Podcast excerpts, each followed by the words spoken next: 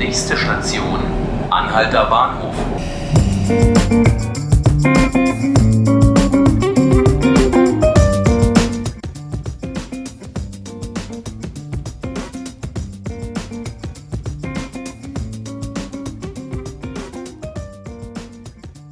Hallo, liebe Zuhörerinnen und Zuhörer. Willkommen zu 5 Minuten Berlin, dem Tagesspiegel-Podcast. Mein Name ist Laura Hofmann. Wird der Flughafen BER im Oktober 2020 an den Start gehen oder nicht? Diese Frage beschäftigt heute den Beteiligungsausschuss des Abgeordnetenhauses. Angehört werden jeweils ein Vertreter der Firma ROM und oder ROM und von Siemens. Wegen der zu langsamen Beseitigung von Mängeln an neu verlegten Kabeln durch die Firma ROM und an der Brandmeldeanlage durch Bosch sind die Puffer im Zeitplan weitestgehend aufgebraucht. Das haben wir ja auch schon berichtet. Außerdem anwesend im Ausschuss heute werden BER-Chefmanager Engelbert Lütke-Daldrup, der Vorsitzende des Aufsichtsrats Rainer Brettschneider und die Geschäftsführerin der Finanzen Heike Völster sein. Was dabei herauskommt, können Sie auf tagesspiegel.de lesen. Mein Kollege Ulrich Zawadka-Gerlach hört sich alles an und fasst es für Sie zusammen. Ein anderer Ausschuss, der heute tagt, ist der Verkehrsausschuss. Neben anberaumten Themen wie dem Tramausbau wird es wohl in der aktuellen Viertelstunde auch um eine Entscheidung der Berliner Verkehrssenatorin Regine Günther gehen. Die hat nämlich ihren kranken Staatssekretär und Verkehrsexperten Jens Holger Kirchner entlassen. Der gilt unbestritten als der beste Mann für diesen Job und wollte eigentlich bald wieder ins Büro zurückkehren.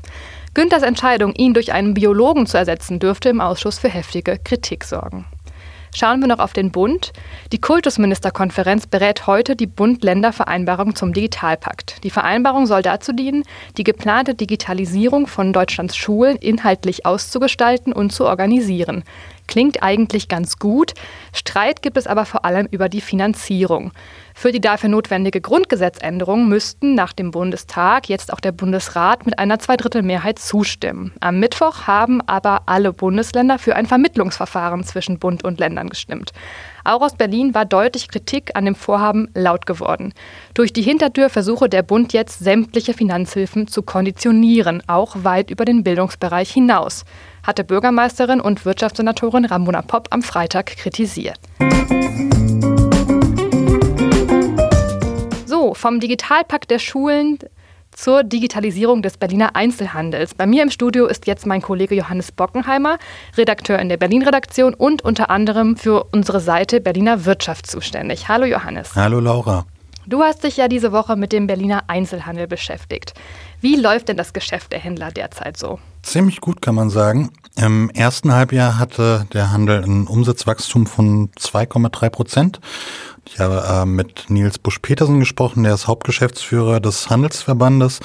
Und der geht davon aus, dass auch in der zweiten Jahreshälfte ein ähnliches Wachstum erreicht werden dürfte. Also positive Aussichten so gesehen. Mhm. Und äh, was ist der Grund für diesen Höhenflug? Dafür gibt es mehrere. Der wichtigste ist ähm, wahrscheinlich die gute Entwicklung der Beschäftigungszahlen.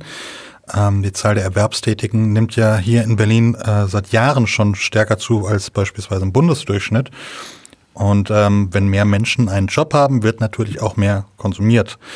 Ähm, ein weiterer Grund ist äh, sicherlich auch, dass Berlin ja jedes Jahr um die Größe von einer mittelgroßen Stadt wächst. Und äh, diese Leute müssen natürlich auch ähm, ab und an mal einen neuen Pullover oder eine neue Jeans kaufen. Und dann gibt's natürlich auch noch die Touristen, die seit einigen Jahren Berlin bestürmen ähm, und ziemlich viel Geld hier lassen. Und ähm, ich glaube, diese drei Faktoren, Beschäftigungszahlen, wachsende Stadt und Tourismus, sind so die Hauptgründe für den Handelsboom in Berlin. Mhm. Auch die Commerzbank hat jetzt einen genaueren Blick auf den Einzelhandel in der Hauptstadt geworfen. Zu welchem Ergebnis kommen die Banker denn? Ja, die Studie ist ganz interessant. Sie beschäftigt sich vor allem mit einem Aspekt der Digitalisierung, das hattest du vorhin schon angemerkt, äh, der Digitalisierung von Einzelhandelsunternehmen. Und äh, da könnte man ja meinen, dass ähm, die Berliner Unternehmen mit äh, ähm, ähm mit, mit ihren Verbindungen zu, zur Startup-Szene hier in der Stadt eigentlich äh, ziemlich gute Vorbilder haben. Das Gegenteil ist aber interessanterweise laut der Studie der Fall. Ähm, was die Digitalisierung angeht, liegen die Unternehmen ziemlich weit hinten. Also auch im deutschlandweiten Vergleich. Ganz genau im deutschen äh, Vergleich. Ähm, eine stattliche Mehrheit von 59 Prozent der befragten Berliner Händler gaben beispielsweise an, dass sie ihre Waren ausschließlich im Laden an bieten. Lediglich jeder vierte Händler verkauft demnach mittlerweile sowohl stationär als auch online. Ähm, Im Deutschlandvergleich ist das wenig. Bundesweit ist es laut Studie bereits äh, jeder dritte Händler, der sowohl Online- und Ladenverkauf anbietet. Und hast du irgendeine Erklärung dafür, wie sich diese Online-Scheu der Händler äh, eben erklären lässt? Kommt dann interessanterweise wieder die gute Konjunktur ins Spiel, die wir eben besprochen haben. Ähm, die Experten von der Commerzbank gehen davon aus, dass es äh, den Händlern schlichtweg noch zu gut geht noch nicht äh, also der Leidensdruck ist ganz genau, genug, um irgendwie genau, kreative Geschäftsmodelle neue zu ändern. Ja, ähm, aus der Studie wird zwar auch deutlich, dass die Händler unter unter einem enormen Preisdruck nicht zuletzt wegen der ähm, Online-Händler stehen. Ähm, eine große Mehrzahl äh, gibt an, dass diese Konkurrenz zu den größten Herausforderungen in der Branche zählt. Aber offensichtlich, du sagst es, ähm, ist der Leidensdruck noch nicht groß genug, um dann tatsächlich das eigene Geschäftsmodell in Frage zu stellen. Danke, Johannes. Wie hältst du es denn eigentlich mit dem Online-Shopping? Bist du eher so jemand, der dann äh, seine Nachbarn mit, äh, mit Paketen äh, bestürmen lässt oder gehst du lieber in den Laden? Ich schaue es mir ähm, gerne online an und kaufe es stationär häufig, ja. Ah ja, okay. Danke fürs Zuhören. Ähm, das waren 5 Minuten Berlin, der Tagesspiegel-Podcast. Heute mit mir, Laura Hofmann und meinem Kollegen Johannes Bockenheimer.